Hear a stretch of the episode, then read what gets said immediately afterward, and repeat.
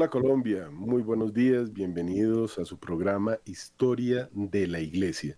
Hemos venido viendo toda la maravilla que ha sido el paso de la caída del imperio romano a, digamos, eh, un nuevo imperio romano ya tomado por Clodoveo Hemos visto cómo eh, luego del emperador Juliano el apóstata que quiso reconstruir el templo y luego de tantas luchas, finalmente el imperio cae no solamente en desgracia, sino físicamente. Los últimos emperadores ya están totalmente, digamos, degenerados. Y cómo el matrimonio de Clodoveo, un francés con una católica, lo acerca al catolicismo porque estos arrianos, hablábamos de su de la tristeza de que tenían un cristianismo arriano, los bárbaros eran arrianos y como arrianos estaban impulsados, dirigidos por unos, digamos, sacerdotes que lo que buscaban, lo que pretendían era la destrucción del catolicismo. Ya con Clodoveo, del cual se habla de una especie de nuevo Constantino, porque al convertirse empieza todo un, proceso de sana doctrina dentro de no solamente el pueblo eh, de los paganos arrianos que se empiezan también a convertir al catolicismo, sino que hay un florecimiento en todas las artes, es una maravilla de tiempo. Pero aquí vamos a hacer un, pequeño, una pequeña digresión, porque hay unos paralelos muy impresionantes entre aquel mundo que se desploma, ese imperio romano, que es, digamos, mm, tomado, recibido, salvado por el catolicismo con nuestros días, en los cuales ahorita veremos unos paralelos que son muy interesantes e impresionantes el imperio romano cae y se convierte al catolicismo. El imperio católico que dura pues 1500 eh, años hasta nuestros días, estamos hablando de aproximadamente el año 500 a el año 2000, ¿no? Entonces ya en nuestros días empieza un declive muy fuerte del imperio católico desde muchas ah, perspectivas, que es el que recibe el Sacro Imperio Romano Germánico, o podríamos llamarlo también todo este movimiento o todos estos, eh, una iglesia mundial, una iglesia general cuyos santos, con Gregorio de Tours o San Martín de Tours, tuvieron tanto que ver con la conversión de Clodoveo, ya hacia 1960 empiezan a haber concilios ecuménicos aceptando las cosas que eran inaceptables, digamos, al principio de esta conversión de ese imperio romano y por eso esta comparación con nuestros días. Eh, la historia ofrece perspectivas valiosas para comprender el presente, lo que fue, será, nos dice el libro del Eclesiastés. Y en este estudio que estamos haciendo de la caída del imperio romano y su relación con la sociedad actual, podemos identificar pues algunos paralelismos que plantean preguntas y reflexiones sobre nuestra propia civilización, sobre nuestros propios días. Desde el auge de este imperio romano hubo numerosos factores que contribuyeron a su caída y entre ellos se asemejan sorprendentemente a los desafíos que enfrentamos en la actualidad. Entonces veamos cómo fue este final. Durante los últimos siglos del imperio se observó un declive económico marcado por la inflación, altos impuestos y un mal manejo económico. Vamos a ver una pequeña historia del dinero para que veamos cómo el auge y caída de los imperios tiene mucho que ver con este invento. Además, es un conocimiento muy interesante que tenemos que tomar. Había un señor que llamaba Creso o Craso. Se habla del craso error. Es este mismo. Este rey se inventó el dinero alrededor del año 550, para poner una fecha redonda. Era el rey de Lidia, que era una zona donde había muchísimo oro. Este Craso o Creso emitió una moneda que llamó el estátero. Era una moneda de oro puro y con un estándar, es decir, todas las monedas pesaban lo mismo. Entonces esto se convirtió en un estándar que permitió el intercambio comercial Creso, al inventarse el dinero, ese estándar mundial con el cual se podía comprar y ya no todo era trueque, creó una cosa que fue tan enorme y que trajo un desarrollo tan enorme al mundo que se convirtió no solo en el hombre más rico del mundo, sino que al inventarse este dinero, todo el comercio pudo estandarizarse con esta moneda de oro y todo el mundo sabía más o menos cuánto valían las cosas. Al compararlo con nuestros días nos damos cuenta de que el patrón oro justamente ha caído. El oro de 1970, alrededor del tiempo en que en Bretton Woods se quita el estándar de oro de las monedas, recordemos los que son mayores habrán visto billetes que decían un peso oro o el dólar o cualquier moneda, moneda del mundo estaba representada en dólares. Respondía a unos dólares o a unos eh, francos o a unos marcos, la moneda que fuera en el mundo, a unos gramos de oro. Era intercambiable o al peso colombiano. Al quitarse eso, ya la moneda se convierte en moneda fiat. Una moneda que en God we trust, dicen el dólar, ¿no? Pura confianza. Fiat es confianza, no la respalda nada.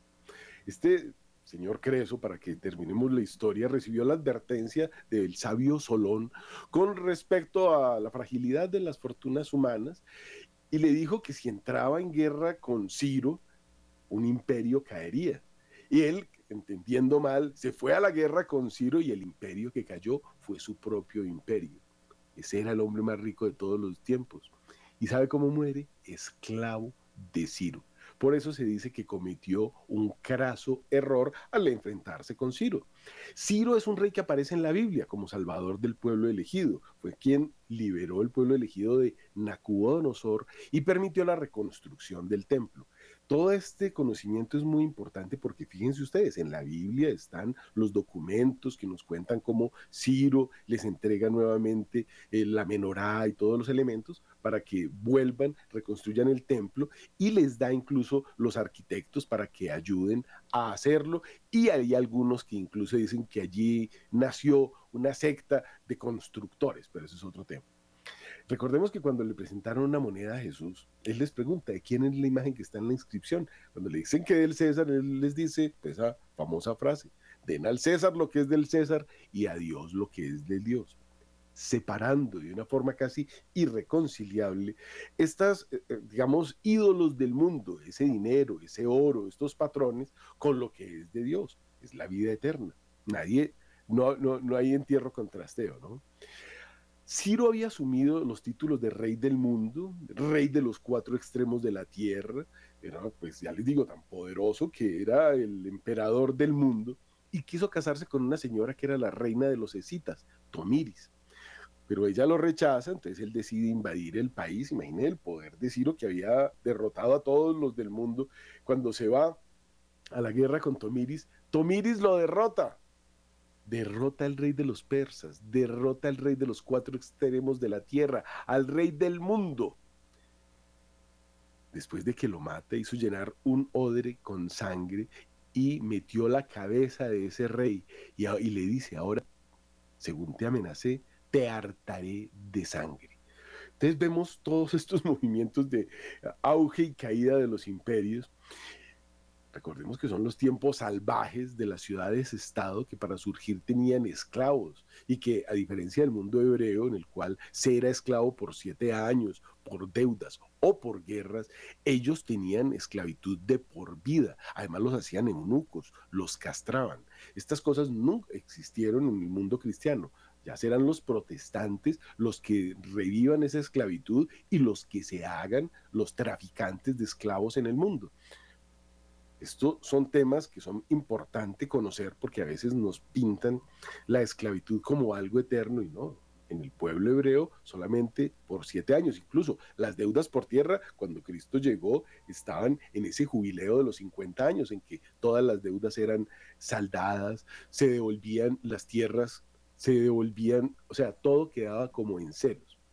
Pero continuemos con la historia del dinero porque estamos en ese paralelo de lo que ha sido este dinero, la caída del imperio romano y otros imperios, porque no es el único imperio que ha caído.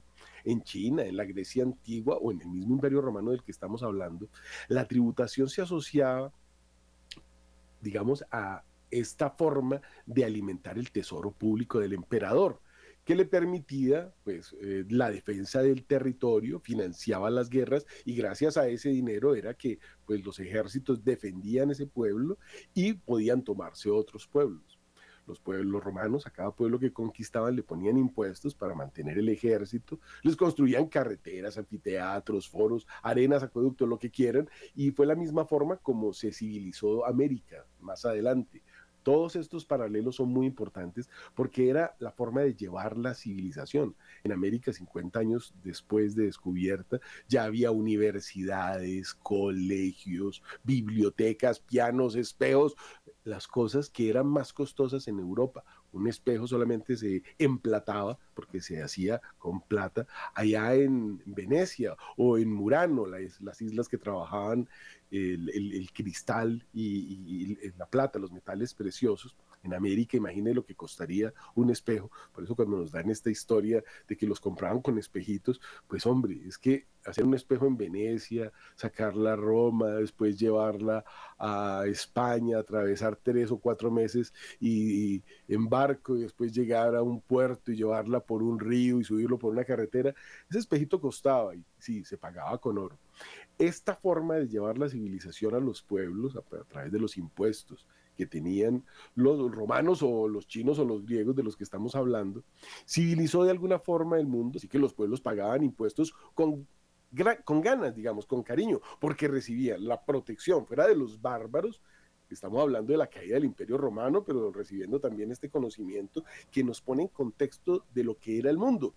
Los bárbaros asaltaban, robaban las cosechas, llevaban la esclavitud, destruían el mundo.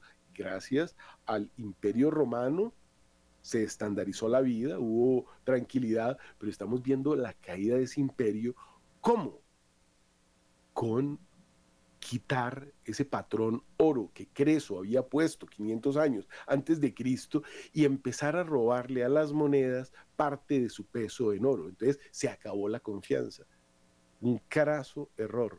Cae el imperio romano. Cuando llegaban los chinos, porque el comercio con Oriente siempre ha existido, o con los pueblos árabes, los pueblos del desierto, había pues un estándar con el cual ellos decían, por ejemplo, la mirra valía siete veces su peso en oro. Ese regalo que le llevaron los Reyes Magos al Niño Dios valía más que el oro. El regalo más barato que le llevaron era el oro, la mirra y el incienso mucho más costosos que el oro. Entonces había un patrón, ya la gente sabía que con una moneda de un patrón determinado podía negociar, pero resulta que se empezó a dañar este patrón oro y entonces viene una inflación que es causante directa de la caída del imperio romano el emperador Tiberio estableció aplazamiento a las deudas durante años.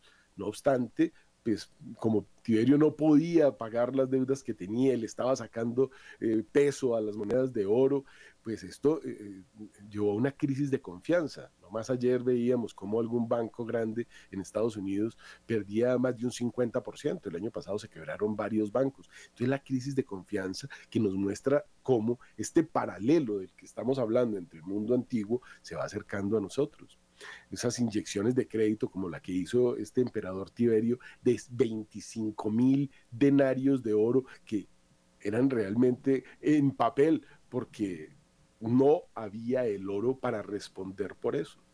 Roma necesitaba un ejército enorme además y cada vez pues más grande para poder proteger sus fronteras.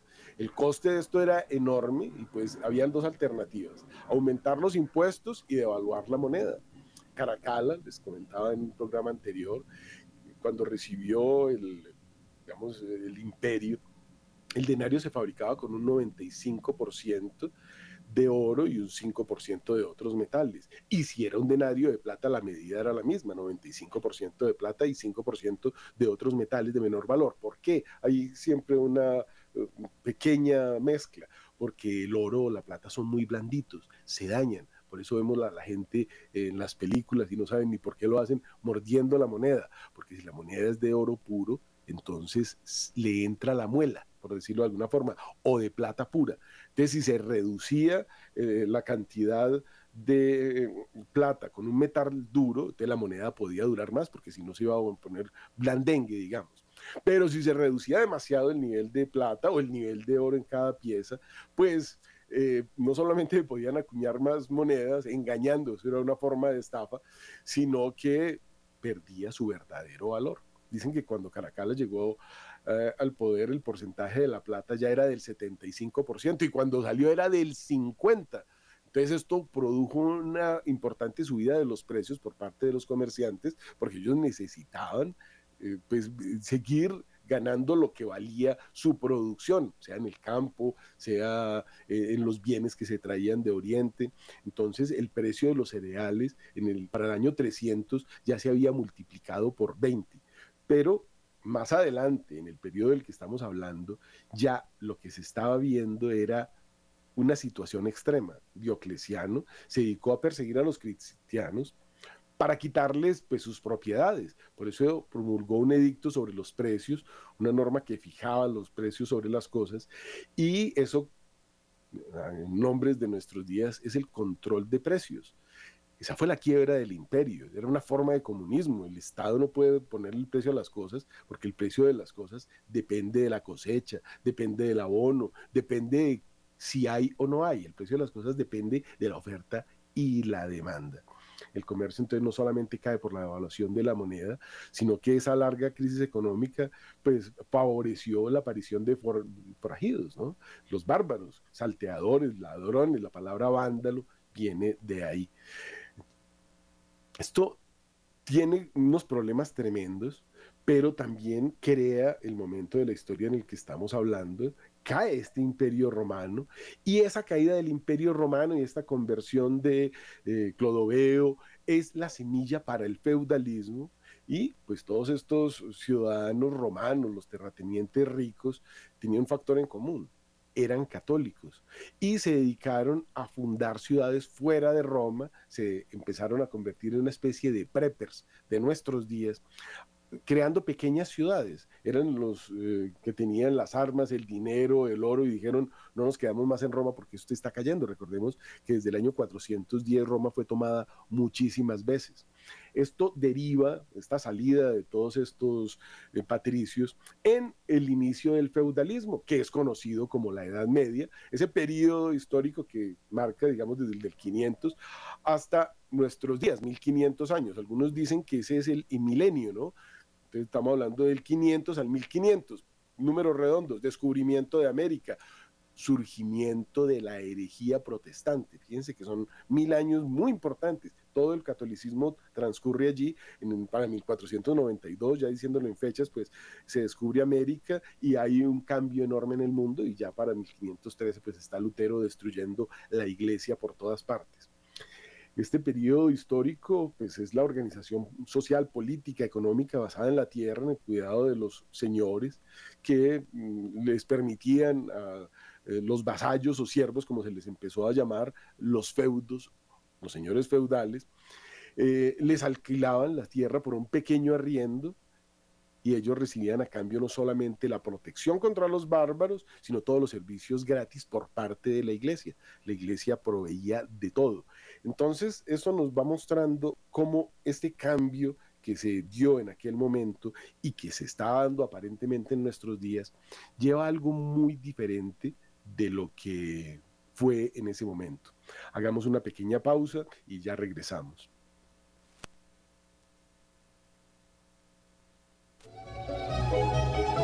Radio María anuncia la buena nueva de Dios Padre a la humanidad.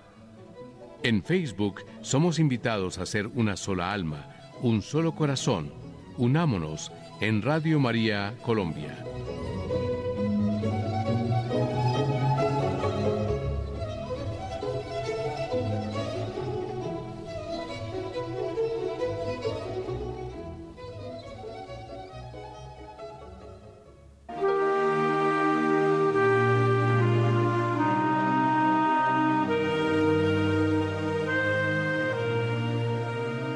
El libro de oro en Radio María es una auténtica tradición. Ustedes ya saben de las gracias y bendiciones que la Madre de Dios nos alcanza de su Hijo Jesucristo mediante el libro de oro. Incrementemos el interés por el libro de oro, Usted da un aporte libre mensual y nosotros ofreceremos las plegarias, la Sagrada Eucaristía, el Santo Rosario, la liturgia de las horas, por las intenciones de usted y de su familia. El libro de oro, una fuente de bendición y un modo efectivo de colaborar con la Madre de Dios y Radio María.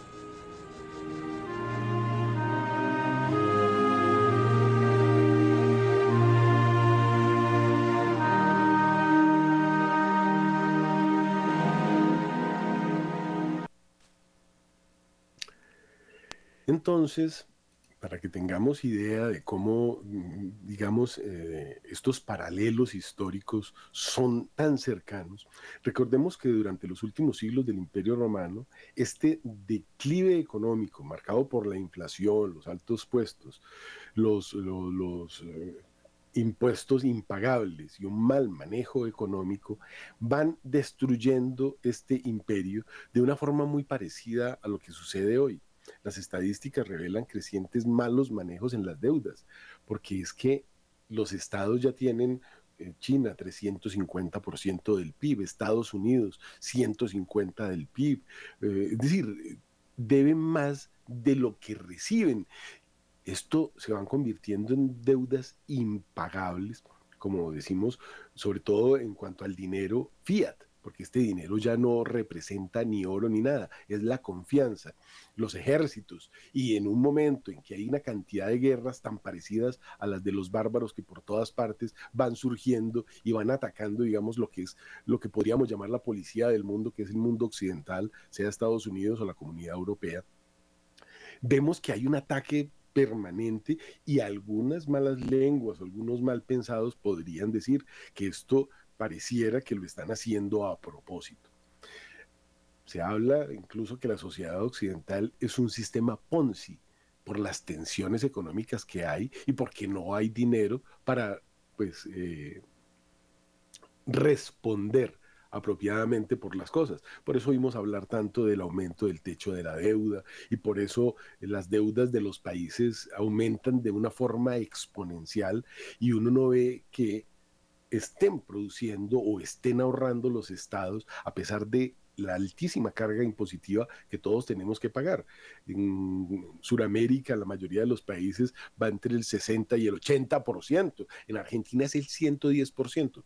Se acabó la industria, se acabó la empresa, porque por cada peso que venden cualquier comerciante, agricultor o ganadero, minero, en Argentina tiene que pagar 110, 110 de impuestos. Esto es aterrador. Eso es el comunismo que desestimula pues el trabajo. Y así estaba pasando en esa antigua Roma, eso que los impuestos eran el 10%, que además pues se le quitaba el, valor al dinero, pero es que son demasiadas cosas, demasiados paralelos. En el plano social, digamos, hay una decadencia moral, hay unos cambios en los valores sociales y la pérdida en la fe en los falsos dioses paganos fue un aspecto crucial durante la caída del Imperio Romano, porque ya se veía con la conversión al cristianismo que esos falsos dioses realmente nunca les habían propuesto nada. Allá vivían de la brujería, hemos hablado de las tablas de maldición que ponían por los caminos y que siguen apareciendo en todas las construcciones que se hacen. Eran paganos, pensemos en eso.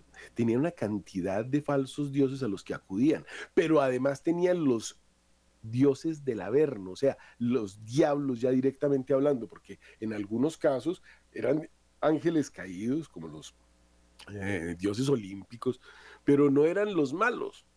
Había otros más malos, los del Hades, los de la muerte.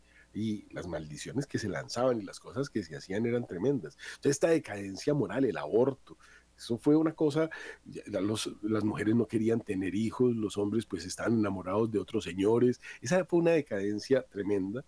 En nuestros días se argumenta que la sociedad actual pues enfrenta los mismos desafíos éticos sobre los valores fundamentales y pues, los cambios que ha habido en las normas culturales, pues eh, vimos eh, hace poco en Medellín que tres señores se casaron.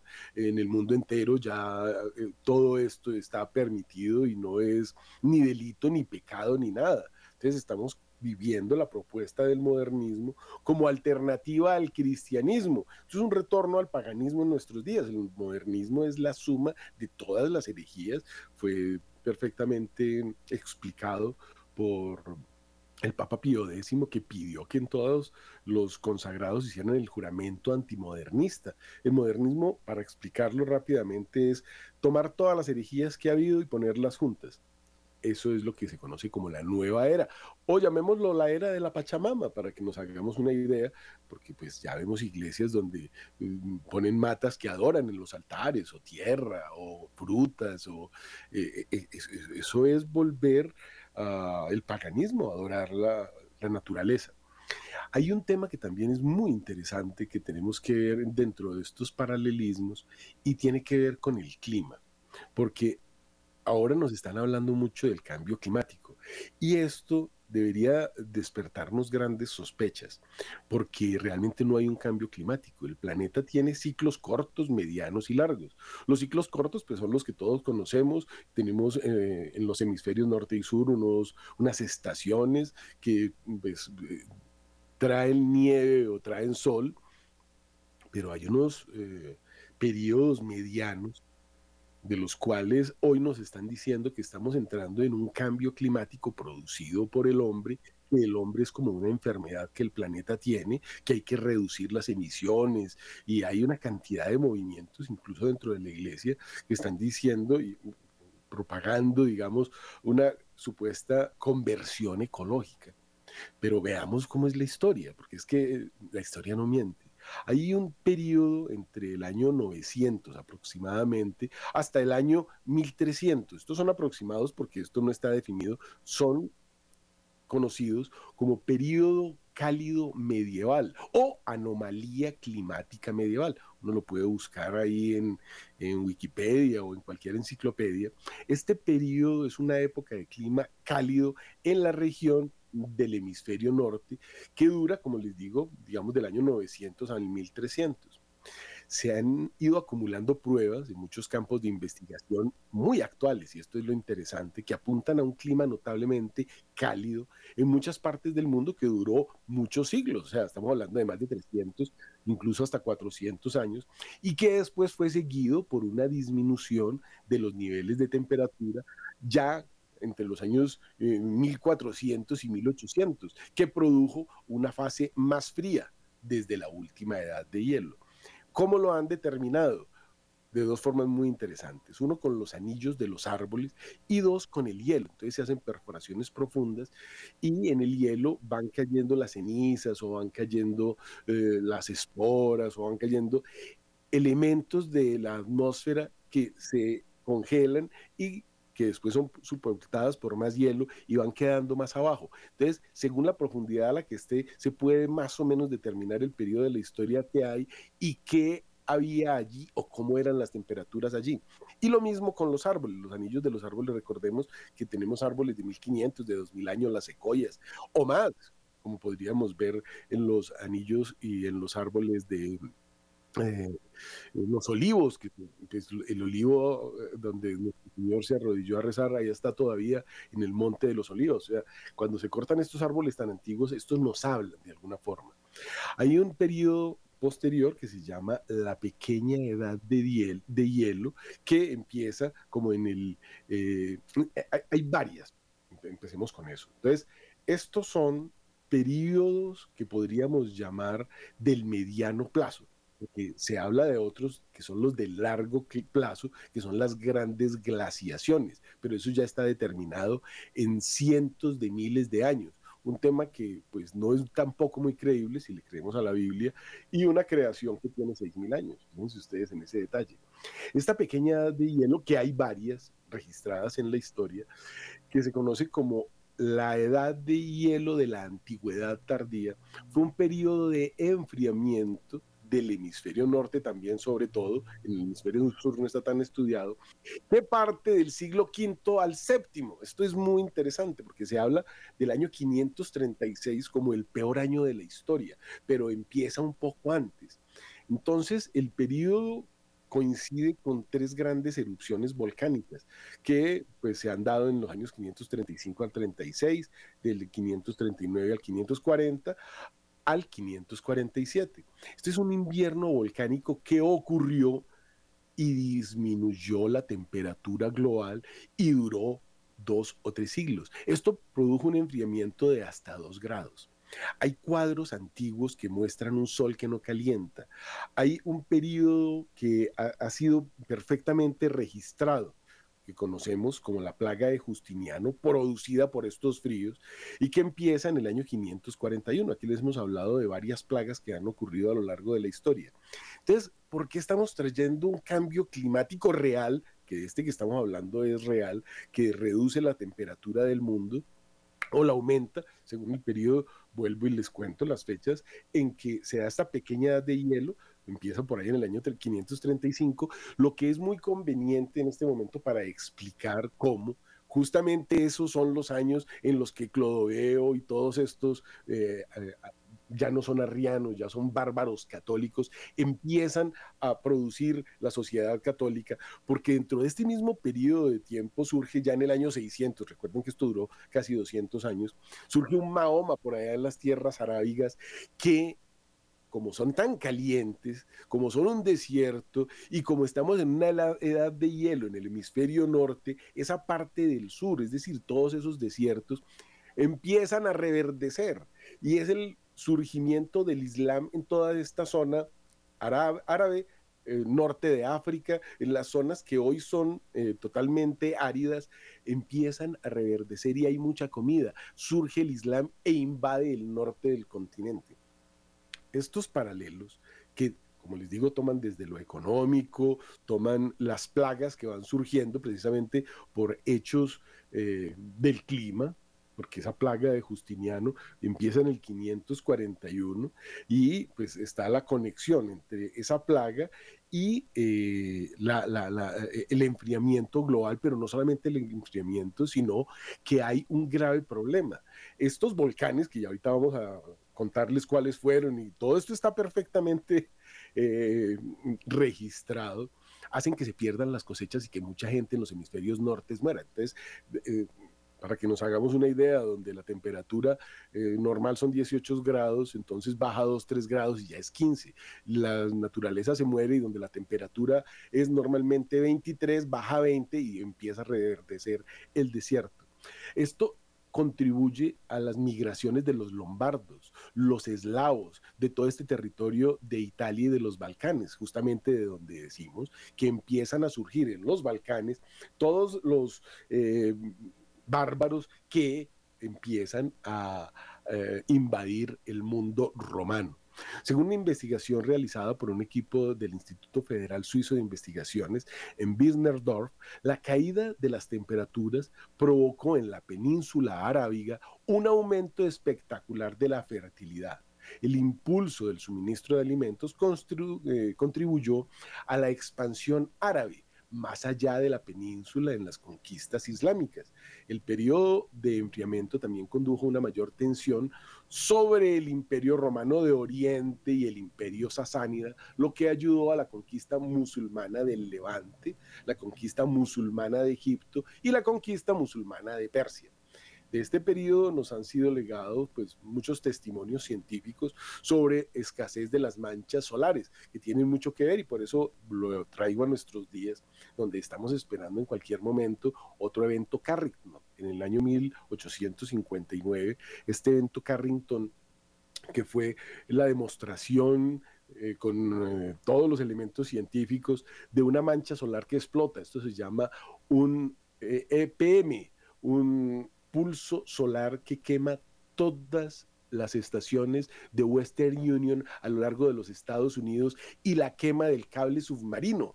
Esto lo estamos esperando nuevamente porque estos han sido eventos cíclicos, de pronto no estudiados totalmente, pero como les estoy trayendo acá, esto existe, se están juntando las piezas, estamos empezando a entender, son eventos naturales, las mareas cambian, el sol, pues imagínese esos ocho minutos que se demora la luz del sol en llegar a la Tierra, donde se llegue a demorar un momentico más porque hay un volcán que eruptó y tapó con ceniza el cielo, pues viene un frío, pero también después, si hay muchas eh, manchas solares y muchas explosiones solares, pues va a traer calor. Y eso son cosas que aparentemente son cíclicas, pero que tardan siglos en suceder y están siendo explicadas desde la ciencia con los relatos sobre los fríos inviernos europeos, como el Támesis totalmente congelado, de lo cual hay cuadros. Todo esto no solamente son los anillos de los árboles y las, eh, digamos, los, los los conos de hielo que sacan de los polos eh, para estudiar eh, la profundidad a la que sucedió el evento, sino que hay cuadros y están los relatos de los historiadores. Entonces la pequeña edad de hielo abarca aproximadamente, aunque las fechas varían, ya hablábamos del año 500 o del año 400 y pico, del año 536, que se dice que es el peor año de la historia hasta el 700, y después vuelve otra entre el 1500 y el 1850. Quedan... Eh, pues digamos, eh, fechas aproximadas de eventos históricos. Se habla del mínimo de Maunder, que ocurre en el 1645 al 1715, que coincide con temperaturas particularmente bajas. Todo esto ustedes lo pueden buscar y registrar porque estos son estudios modernos que nos están explicando lo que pudo haber pasado. En 1816 se conoce como el año donde el verano fue inexistente y se culpa a la erupción de un volcán. Entonces, hoy vemos que eh, toman la temperatura que es normal del aire, entonces eso es lo que nos dicen que estamos a 20 grados o a 18 o a 35, ya no del aire, sino del asfalto, que se calienta más. Y así se explica el calentamiento global. Para explicar que puede haber un movimiento que nos quiere llevar a una especie de caída del imperio romano en nuestros días, utilizando todos estos elementos de la ciencia para que nos creamos que algo terrible está sucediendo. Entonces, hagamos otra pausa para seguir tratando de dar una explicación de esta comparación entre la caída del imperio romano y nuestros días.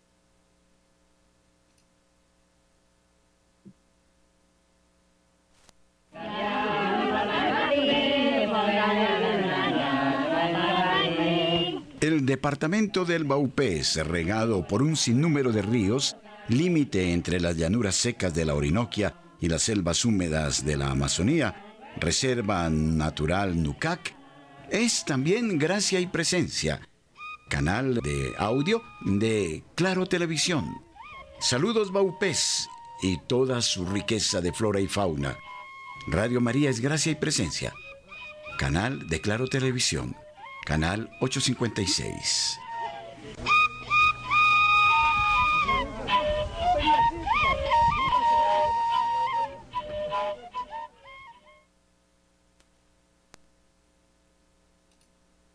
Entonces continuamos con toda la el paralelo, el paralelo impresionante entre aquellos tiempos y los nuestros y cuando le añadimos a este paralelo el clima, pues eso nos hace pensar y nos tiene que hacer reflexionar mucho, porque digamos que esto podría empezar a desvelar la mentira que se levanta en el mundo acerca de ese calentamiento global que es un efecto de la actividad humana y por el cual nos están diciendo que no podemos comer eh, carne de vacuno. Dicen que las vacas producen mucho más gases de efecto invernadero que los carros las vacas en su proceso de los siete estómagos producen muchos gases y esos gases dicen que producen eh, efecto invernadero, entonces por eso hay que matar a las vacas. Si ustedes se ponen a mirar a lo largo de la historia, nos han hablado del agujero en la capa de ozono, de una serie de teorías que no explican esto que les estoy diciendo, que son fenómenos naturales gigantescos, que son los únicos que pueden provocar esos cambios. Ni las vacas ni los carros, son ya eh, enormes volcanes.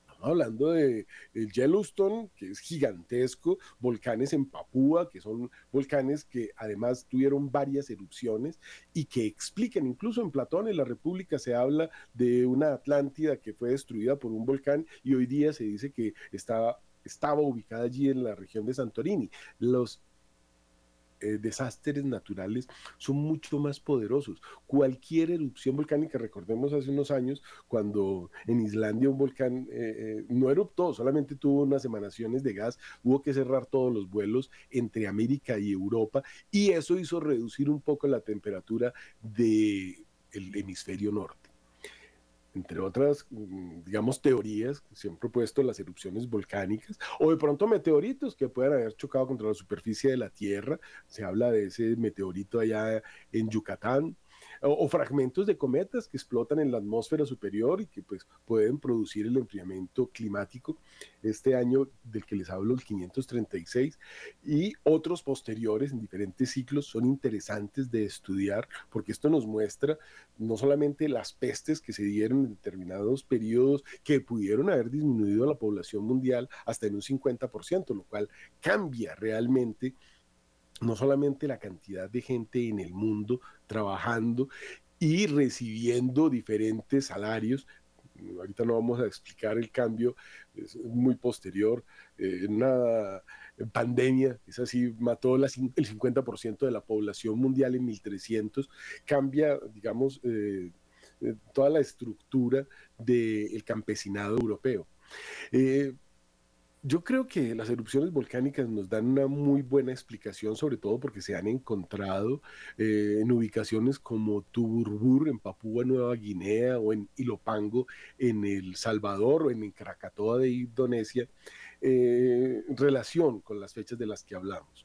Estas son investigaciones modernas. Hay una investigación del año 2018 que analiza los núcleos de hielo de los glaciares en Suiza y comparan partículas de vidrio de los núcleos con rocas volcánicas de Islandia, lo que convierte a esta nación insular en un candidato probable para la fuente de la erupción del 536 aunque América del Norte pues también puede ser, como les decía, con Yellowstone. Eh, y en Centroamérica, este enorme volcán de Ilopango en El Salvador, que está determinado que entre, entre el 539 y el 40 eruptó.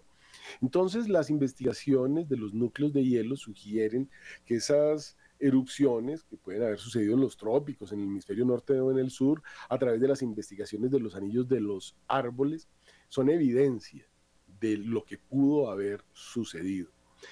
Eh, y tenemos que decir acá que hay cuadros que pintan el Támesis congelado. Hay cuadros que hablan del gran congelamiento y ustedes pueden buscarlo por internet, los eh, cuadros, dibujos, reseñas históricas, todo esto que muestra que estos son hechos ciertos y que pues, probablemente fueron producidos por volcanes.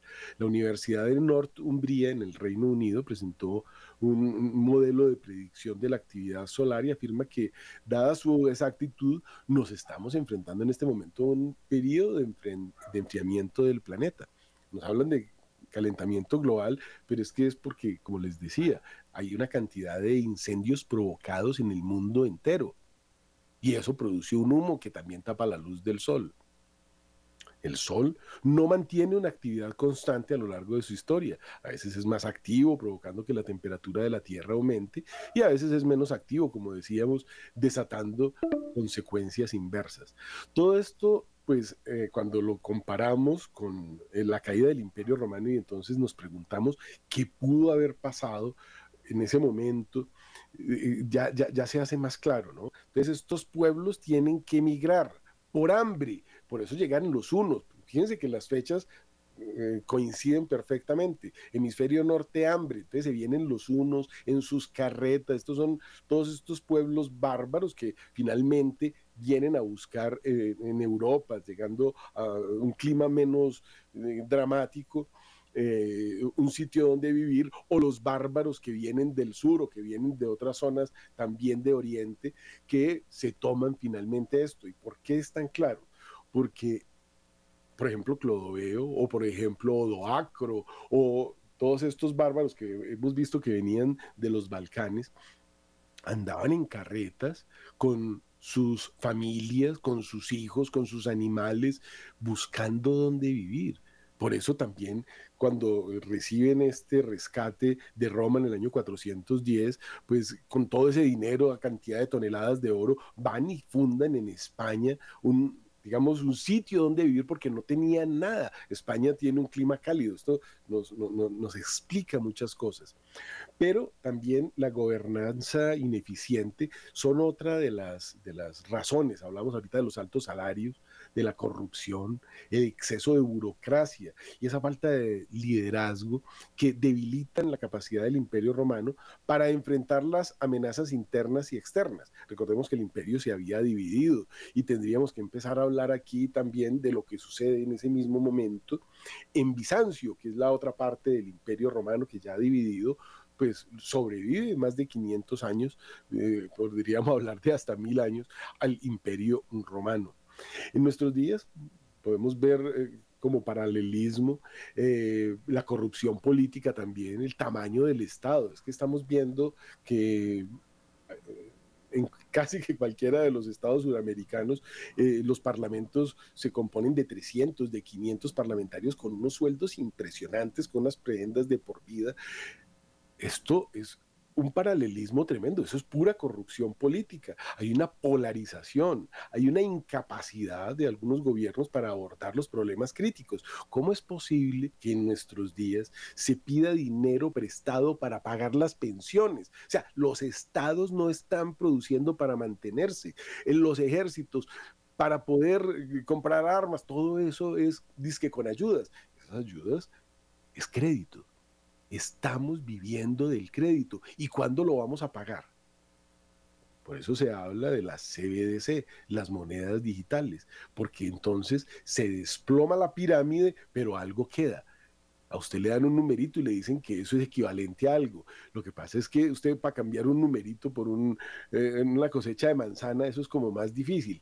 Lo que vamos a ver en los próximos, no podemos decir si 50, 100 años, o menos, porque esto va a una velocidad impresionante, el endeudamiento, vuelvo y les digo, para pagar pensionados, que se supone que habían ahorrado para recibir un dinero, pero resulta que eso es en este momento ya inviable. Dicen que solo las pensiones tienen en quiebra a los grandes países del mundo. Ya, como les decía más temprano, vemos eh, países completos entrando en quiebra, sistemas bancarios ya lo llaman crisis de deuda sistémico. No hay con qué pagar. Pida y pida plata prestada. Póngase usted a pensar a quién se la están pidiendo. Si todos deben, ¿quién es el que está prestando? Tenemos un mundo en el cual se habla del estado de bienestar. Hay países como los del norte de Sudamérica que tienen 14 millones de ayudas llamémoslo así. Eso es comprar votos. Esto es muy grave, pero no es solamente acá. El estado de bienestar y los subsidios a quienes parasitan al Estado corroen la base del sistema productivo. Miren lo que pasa en Argentina cuando un nuevo presidente quita las ayudas, o en España, o en Francia. En este momento tenemos Francia en llamas, porque los campesinos dicen no podemos seguir regalando las cosechas es que esto de la transición verde es una mentira, es que los carros eléctricos no, no, no. Hay una cosa muy grave sucediendo en el mundo y todo eso uno podría barruntar que es eh, liderado por personas que van a ganar mucho dinero, como quienes no le venden a nadie cosas sino a los estados. Por ejemplo, hay un señor muy famoso que quebró el Banco de Inglaterra con un movimiento bursátil y que ahora trabaja con todos los estados vendiéndoles cosas. Entonces, el estado de Colombia, por ejemplo, tiene que comprar 500 millones de condones al año, porque las personas que ocupan cargos del Estado fueron puestas por él. Entonces, es un gran negocio que no se ve. Pero no son solamente eso, son muchas cosas y por eso tiene que lanzar teorías para poder vender sus productos. Es una nueva forma de mercantilismo ya directamente con los estados y por eso la sociedad está como sometida. Por eso hablamos de en, ante la caída del imperio romano surge el cristianismo, ante la caída del imperio católico va a surgir el modernismo o el paganismo, algo terrible. El imperio romano enfrenta desafíos militares externos como estas invasiones bárbaros que veíamos, pero en nuestros días hay conflictos militares en, todas partes, prácticamente todos los países tienen movimientos separatistas, tienen tensiones políticas y geopolíticas que no solo amenazan la seguridad internacional, sino que son preocupaciones persistentes en el interior de las naciones. Vemos en México, en el Ecuador recientemente, como hay grupos más poderosos que el Estado que se pueden tomar los noticieros.